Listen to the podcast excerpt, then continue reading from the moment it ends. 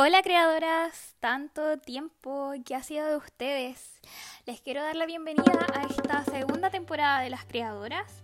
Esta temporada va a estar mucho más entretenida, mucho más dinámica, porque aunque siempre por supuesto va a haber un poco de mi experiencia personal, eh, vamos a tener también la experiencia de otras creadoras en el mundo, eh, bueno, más bien en Chile, pero de otras creadoras secas, secas, secas, secas con las que ustedes van a poder identificarse e inspirarse. Les quiero dar las gracias por estar nuevamente conmigo. Les quiero dar las gracias también de antemano si es que comparten este capítulo, si es que comparten el podcast, porque de verdad eso a mí me ayuda muchísimo y además me hace muy feliz. Cualquier opinión que ustedes tengan siempre va a ser muy bien recibida y bueno, simplemente el hecho de que quieran estar aquí y que quieran nutrirse eh, con experiencias de otras personas, con consejos y simplemente que estén tan enfocadas y tan deseosas, gustosas de obtener ya un crecimiento inmediato, un crecimiento personal en el que por supuesto todas estamos advocadas. Las felicito, eh, de verdad las aplaudo. Quisiera soltar el micrófono en este momento y aplaudirles, darles un aplauso real. Ahí lo voy a poner em, cuando edite este podcast. Pero ya, bueno, les doy la bienvenida también a este capítulo que lleva por nombre Elijo ser mejor.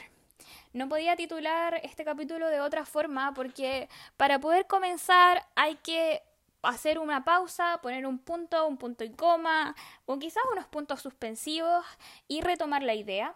Y para poder retomar la idea necesitamos asentarnos, necesitamos poder hacer de verdad la pausa, respirar, eh, mirar con perspectiva y continuar. Y eh, bueno, otra de las razones por la que elegí este nombre para este capítulo es porque realmente está dedicado a ustedes, a ustedes que eligen ser mejores personas, a ustedes que eligen ser eh, las mejores versiones de sí mismas siempre que ustedes eh, lo deseen. Porque sí, a veces no queremos ser la mejor versión de nosotras mismas y eso está bien, es totalmente válido.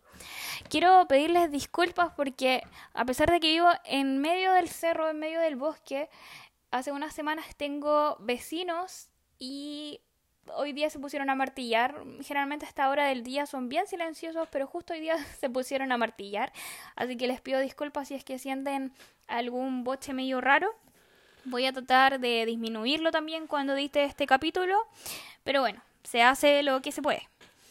Quiero partir este capítulo con una frase. Una frase que leí hace mucho, mucho tiempo cuando leí el libro El Poder de la Hora. Muy buen libro, totalmente recomendado. Creo que todos deberían leerlo por lo menos una vez en la vida. Y eh, la frase creo que es el comienzo de un capítulo, al igual que este capítulo, eh, que dice, más allá de la felicidad o la infelicidad, hay paz. Esta frase esta frase me quedó súper marcada porque normalmente los libros como de autoayuda, por decirlo así, aunque yo creo que realmente que este libro es un poco más profundo que autoayuda, eh, están enfocados en la felicidad, están enfocados en el merecer, en el creer, en el proyectar, pero no están enfocados en la paz, que es realmente lo más importante uno puede tener miles de razones para estar feliz, pero si no estás en paz no puedes disfrutar esa felicidad. Y si hay razones para estar infeliz en tu vida, pero tú tienes paz, aún así esos procesos se viven de manera muy, muy, muy distinta.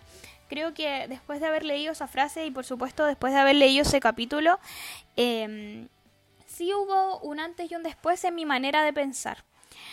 Entonces, eh, ¿Por qué les estoy diciendo esta frase? No es de la nada. Eh, les estoy diciendo esta frase porque, bueno, quizás algunas lo sepan, quizás otras no.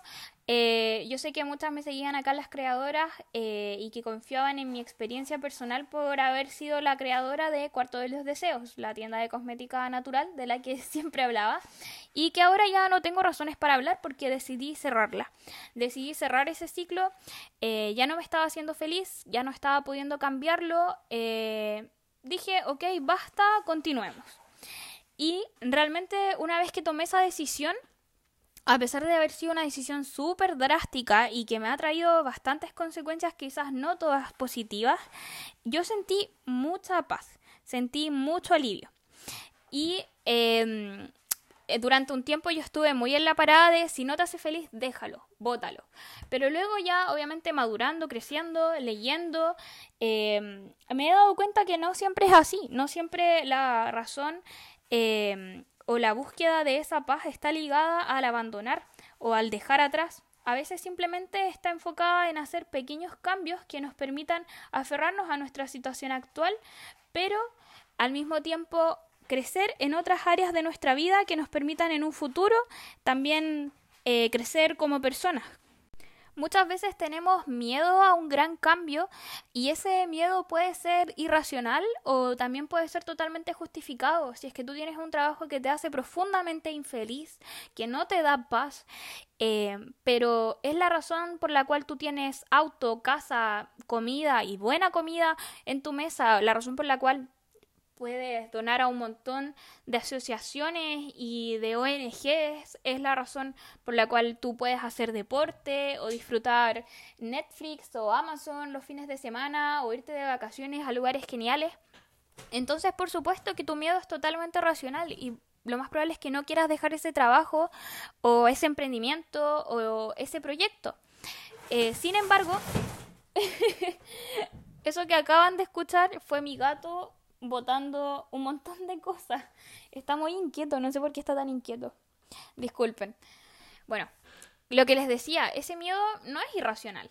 Ese miedo es totalmente justificado y en cierta medida también es bueno. El miedo no siempre es algo malo o algo negativo. El miedo nos advierte o nos pone en alerta de cuando algunas cosas quizás no están siendo en base a buenas decisiones o no nos están llevando por buenos caminos.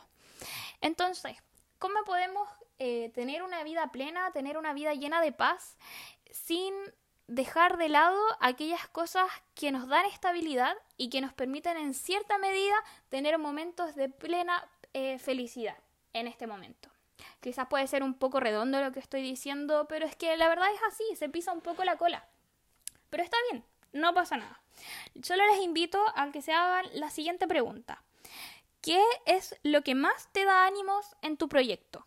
Cierren los ojos, conéctense con eso y piénsenlo. Den una respuesta para ustedes mismas o si quieren compártanme eh, la respuesta eh, por Instagram o por email, por donde ustedes decidan, si es que pueden comentar también en, en Apple Podcast, porque yo sé que se puede, se puede comentar ahí, pero también sé que se demora mucho más los podcasts en subirse. pero bueno, háganse esa pregunta y respondan con sinceridad. Quizás lo que te dé ánimos en tu proyecto sea las oportunidades que te ha traído o la cantidad de gente que has conocido o quizás algo mucho más sencillo, más básico, pero al mismo tiempo totalmente racional y comprensible, y es que pone comida en tu mesa. Y ahora pregúntate, ¿este proyecto me hace feliz? ¿Este proyecto me trae paz? Si la respuesta es sí, dale, seca. De verdad, seca, por favor, compárteme todos tus tips. O también puede ser que quizás estás comenzando en este proyecto o quizás estás a toda máquina y no te has puesto aún realmente a pensar, ok, ¿este proyecto realmente me da paz o es un proyecto que me tiene totalmente estresada en todo momento? Yo sé que a muchas de ustedes sus proyectos les van a dar mucha felicidad, les van a dar mucha paz. Eh, a mí mis proyectos la mayor parte del tiempo me hacen muy feliz y me permiten estar muy tranquila. De hecho, hace unos días estuve con las amigas de la hermana de mi novia y eh, una de ellas dijo, de verdad, no crezcan, creo que crecer de verdad que es una trampa. Y yo me quedé pensando y después lo dije en voz alta, de verdad para mí crecer ha sido la mayor eh, felicidad de mi vida. Ha sido la mejor esperanza eh, de un mundo mejor. Porque realmente cuando yo era pequeña o cuando era adolescente no podía hacer nada. Viví con tantas, tantas, tantas reglas, tantas reglas tan absurdas y con tanta represión.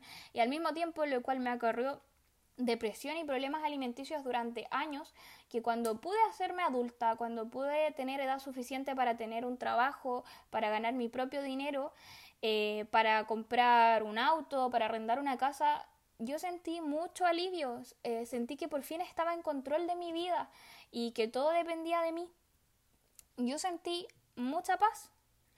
Y bueno, no me quiero eh, desviar del tema, pero a lo que voy es que lo que puede ser significativo y constructivo para una persona puede no serlo para otra y eso está totalmente bien.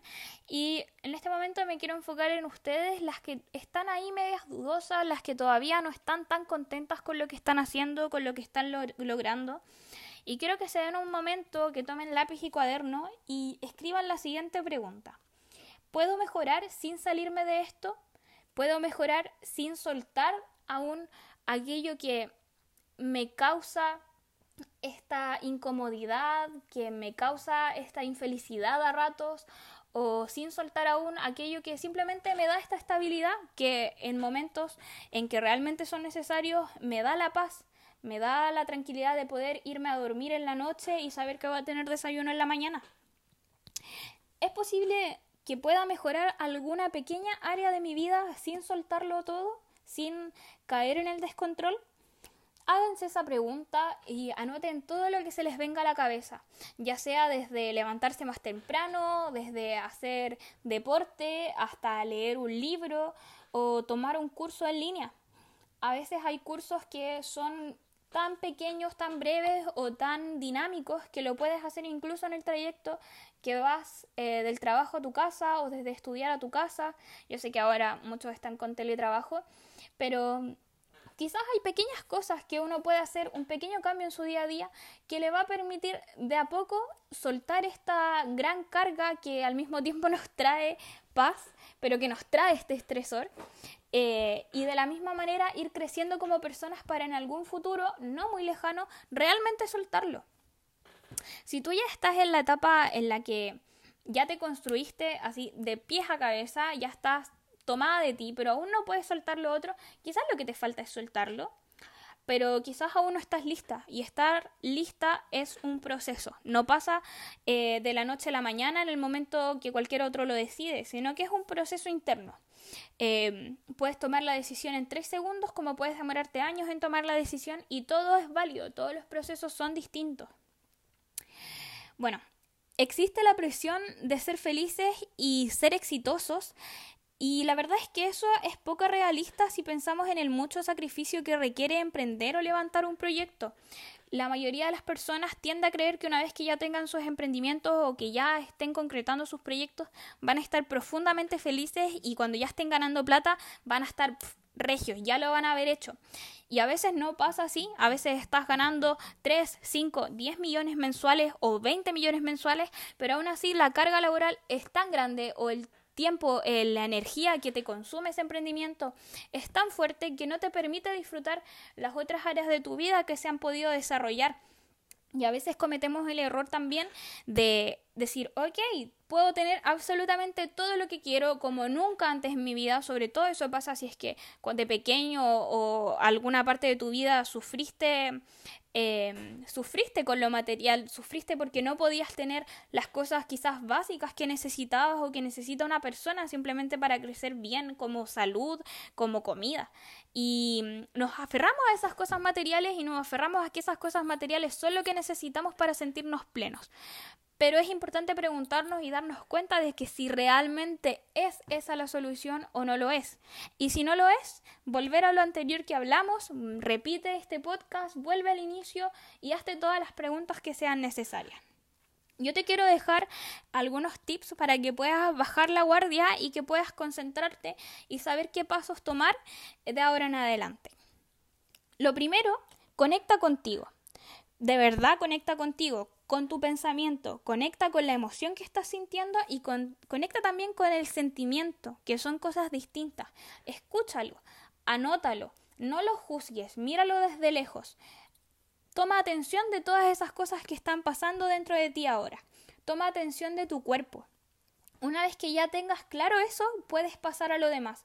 Pero si eso está en descontrol o Peor aún, si eso está en desconocimiento de ti, va a ser muy difícil que logres realmente un cambio profundo y significativo o un cambio que realmente te marque y te dé esa tan ansiada paz.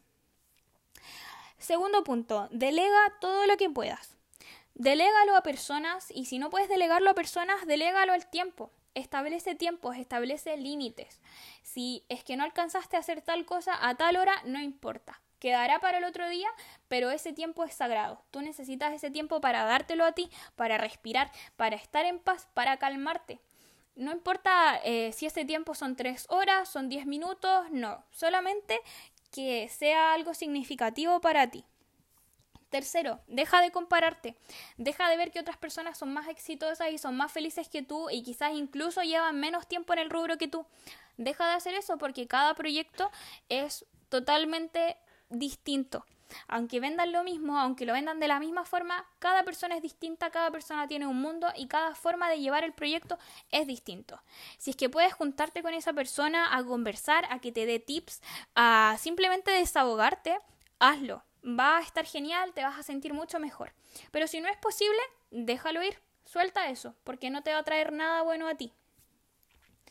Cuarto punto, tener claro y reitero que el éxito no se mide solo en lo material. Y eso es algo súper básico, pero que a nosotros se nos tiende a olvidar con el tiempo. Pero solo veamos, o sea, nuestra relación con los negocios, con los proyectos o con los emprendimientos que tengamos, em, son una relación humana, mucho más que una relación entre lo material y lo tangible.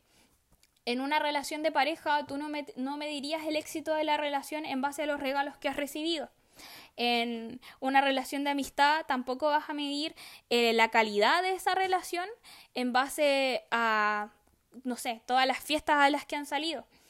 No, ¿verdad? Se mide en base a otras cosas.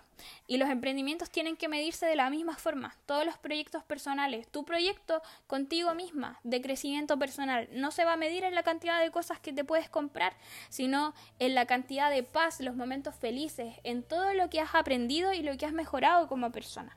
Eso es súper importante que lo tengamos siempre en cuenta. Y bueno, con esa reflexión final quiero eh, dejarlos invitados al siguiente capítulo la próxima semana. Eh, durante este mes vamos a tener capítulos todas las semanas, pero eh, después en adelante vamos a tener capítulos una o dos veces por mes y eso está bien. no pasa nada con eso. Espero que les haya gustado.